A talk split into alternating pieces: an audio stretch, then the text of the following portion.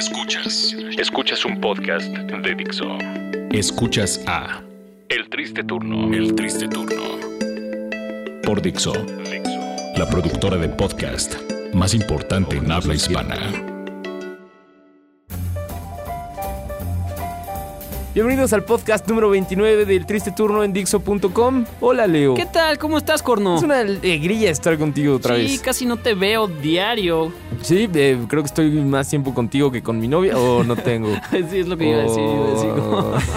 que sí, la neta es que sí, porque no Pues, tienes. sí, sí, sí. Pero bueno, eh, ya estamos de nuevo en este podcast de Dixo y el día de hoy vamos a hablar de un tema que ha sido pues relevante para nosotros en los últimos días porque hemos sido llamados faroles. Así es, hemos sido fa- eh, llamados faroles por toda la gente a través de redes sociales, ya que nosotros asistimos a un evento que podría ser el evento del año, sin duda alguna. Es un evento- Denominado como la Fórmula 1. Es un evento muy mamador, hay que decirlo. Hay que decirlo, sí. Si el tren del mame tuviera un, un conductor, sería un piloto de Fórmula 1. Ok, Es sí, una me buena gusta esa analogía, descripción. ¿estás Sí, sí, sí, me gusta, me gusta. Una buena analogía.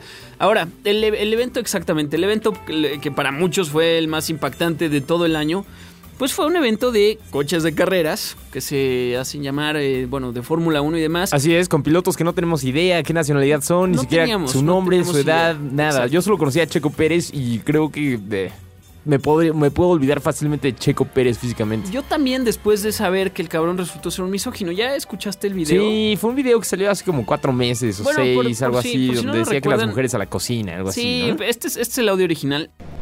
Eh, Checo, eh, el viernes habrá una mujer por primera vez en 22 años en la Fórmula 1. ¿Qué, qué te parece? Sí, Susi, eh, una, una gran, un gran piloto y, y bueno, demostrando ¿no? que las mujeres también pueden estar en, en este mundo tan difícil y bueno, ojalá y le pueda ir bien. También es difícil juzgar el trabajo en una práctica. Eh, no conoce el coche, estos coches son muy difíciles de manejar. Silverstone, un circuito complicado, entonces eh, no esperemos grandes cosas de ella. ¿Te gustaría tener una compañera mujer? Que somos muy complicados. No, no, imagínate donde te gana una mujer, ahí sí ya, ya es el colmo. Entonces, mejor que se vaya a la, a la cocina. A la cocina que a los coches. Ahí está Checo Pérez diciendo que pues las mujeres les iría mejor en la cocina y demás. Bueno, pues es por eso que Checo todavía no llega a la meta, a pesar de que ya terminó esta carrera desde el domingo, dos días, y Checo apenas va en la cuarta curva. Pero bueno, lo que es un hecho es que la afición olvidó ese caso totalmente y Sí. todo el mundo está aplaudiendo, por lo menos el domingo que yo asistí a la Fórmula 1. Exactamente, ahora, los faroles están, están prácticamente, están muy de cerca con los mamadores. o Están en todos lados mismo, ¿no? también, es como... Están sí, en sí. todos lados. Es como Ahora, un virus. Exacto.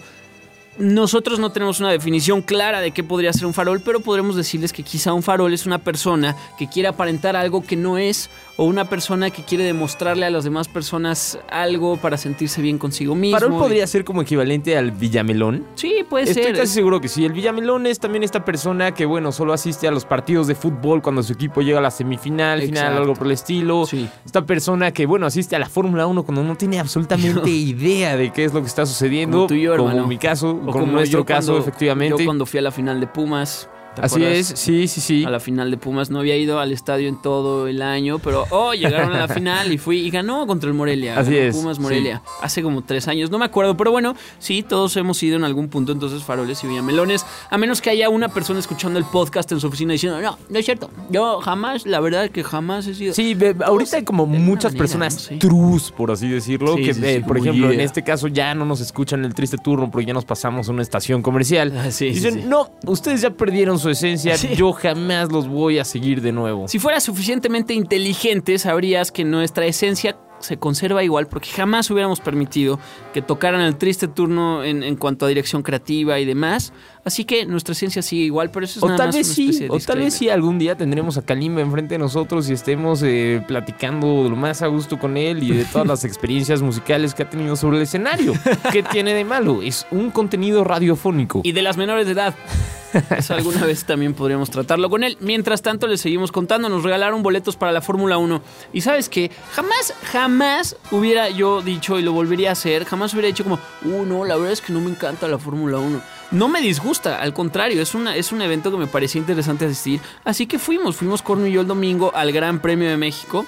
que llevaba más de 23 años de no ser aquí. Así es. Según nos informaron Sí, también. 23 Todo años, esto, efectivamente. ahora, toda la información que nosotros podamos saber de coches de carreras y de Fórmula 1 y de pilotos, la sabemos desde hace una semana, más o Sí, menos. no, bueno, creo que yo lo conozco desde hace tres días que compraste tu guía de 300 Sí, pesos. compré una guía de donde, 300. bueno, te venían todas las reglas y demás de la Fórmula 1 que nos sirvió durante esa hora y media que estuvimos presentes ahí Sí, en el sí, sí. Autódromo Hermano Rodríguez.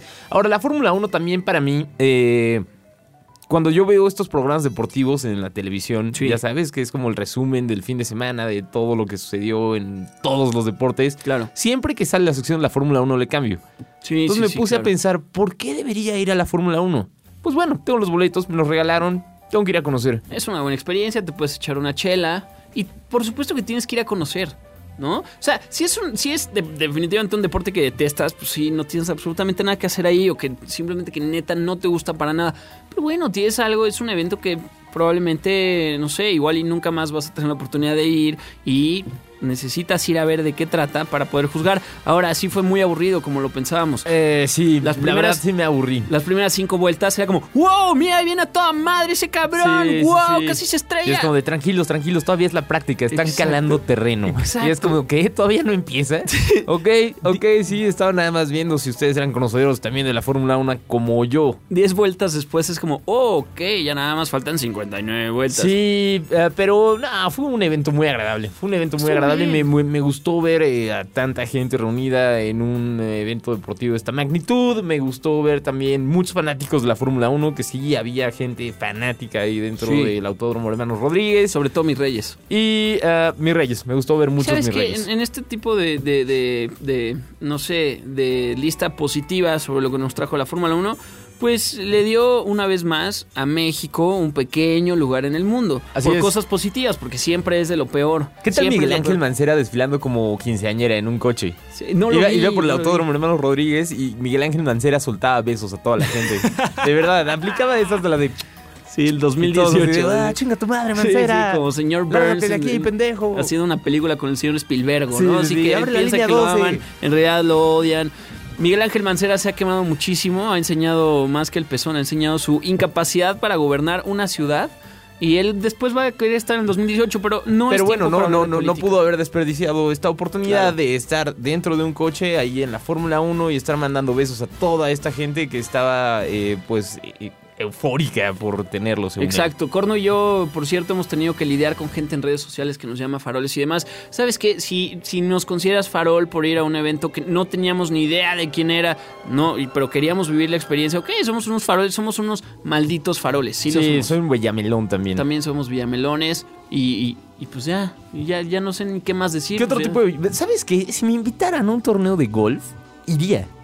Y puta, ese- a ver ese torneo de golf para vivir la experiencia. Podría ser tal vez el evento más aburrido de toda mi vida. Yo creo que sí. O sea, deberíamos hacer una encuesta como eh, ahora en Twitter que se puede hacer encuestas. eh, como, ¿qué prefieres? Un torneo, ver, ir, ir a un torneo de golf o ver cómo crece el pasto durante 10 horas? No Yo sé preferiría ganaría. definitivamente ver crecer el pasto durante 10 horas. Puede ser, puede ser. Un torneo de golf sí podría ser de lo más aburrido. Pero pues tal vez eh, hay más emoción. Digo, mira, yo alguna vez hablé mal del béisbol. Ajá. Solamente fui a un partido de béisbol hace unos cuantos meses En y Chicago, me gustó sí. muchísimo. Claro. Me gustó muchísimo. Entonces llegué a esta teoría de que el béisbol en la tele es el peor deporte posible, yo Sí, creo. hueva. A mí me Pero en hueva. vivo es un gran deporte. Puede ser. Entonces, denle oportunidad a los pinches deportes que no les gusten y dense la oportunidad de ir a ver esa madre. Por ejemplo, yo me di la oportunidad por mi novia, no porque quería, Ok, bien. de ir a una madre que se llama el ballet. Bien. El ballet no es un changuito en un, un cochecito como nos hubiera gustado ¿Fue algo así del lago de los cisnes? Sí, ¿O algo por el estilo? El Bien. cascanueces. El cascanueces. O el lago de los... Interesante. el cas- sí, fue el cascanueces. Interesante. El Es la cosa más de hueva que he ido en toda mi vida. Ok. De verdad, fue de hueva. Y eso que he ido a. Una vez mi abuela me llevó cuando tenía como 10 años. Imagínate Ajá. qué abuela tortura hacia sus nietos. Nos llevó una madre que era como un, un rollo católico. Y entonces fue en el toreo, cuando existía el sí, toreo sí, de cuatro sí. caminos. Y estuvimos mi hermano y yo como 10 horas. En el toreo, en una madre donde iba la gente. Y entonces, y en silla de ruedas. Y ya podían caminar. Y es un, un güey rezando. Una cosa horrible. Bueno, me, me- me aburrí igual en el ballet. Igual.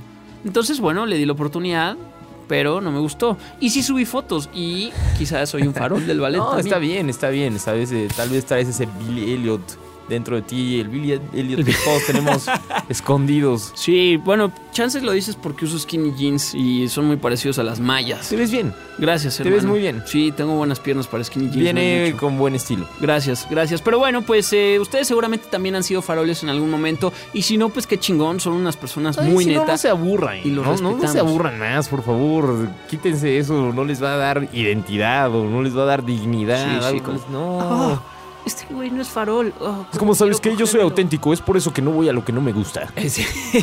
Tranquilo, señor auténtico, por favor. Goza la vida y listo. Exactamente, pero bueno, pues de faroles y más, eh, esto ha sido todo por hoy en el podcast de Dixo. Pásenla muy bien, querido Corno, muchas gracias. Leonardo, que estés muy bien. Nos escuchamos ya en el podcast número 30. ¿Tú crees 30? Podcast número 30 ya. Wow. Por favor, sigan des- descargando todos los podcasts a través de Dixo.com. Exactamente. Y pues ya nos escuchamos la próxima semana. Que estén bien. pásenla bien. Bye. Bye.